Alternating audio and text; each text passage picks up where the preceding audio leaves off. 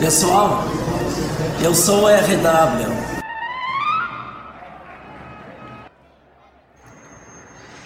Brincar com a estatística, debochar com a estatística, isso é uma especialidade do, dos isentos vermelhos. Não é de agora, no, no, nos anos 60 e nos anos 70 eles faziam muito isso nos gauchões da época dos 12 em 13, eles usavam a estatística a seu critério. Quando os times não estão com o mesmo número de partidas no campeonato, aí deita e rola. Esse ano eles colocaram o Inter na liderança do Brasileirão várias vezes, tendo duas ou três partidas a mais do que seus adversários.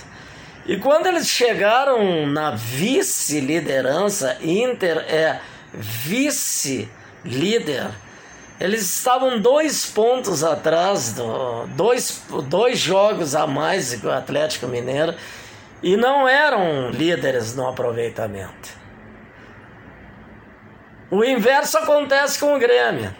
Quando o Grêmio é líder tá junto com o primeiro colocado e está em segundo lugar, aí ele coloca Grêmio em segundo lugar. Quando o Inter está em primeiro lugar, quando o Inter está em segundo lugar, a IVE coloca pontuação de liderança.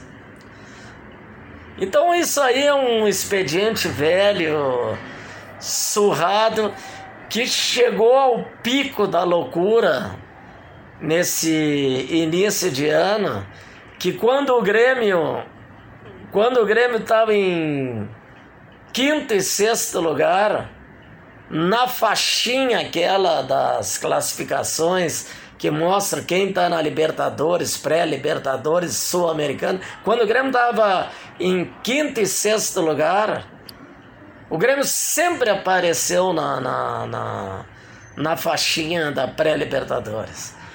Quando o Inter estava em quinto e sexto lugar, eles desapareceram na tabela da IVE da Ipiranga, a faixinha da pré-Libertadores. Isso aí é a IVE, isso aí é a, é a IVE há 80 80 anos não vão mudar nunca. Você acabou de ouvir o podcast Corneta do RW com Ricardo Wortmann.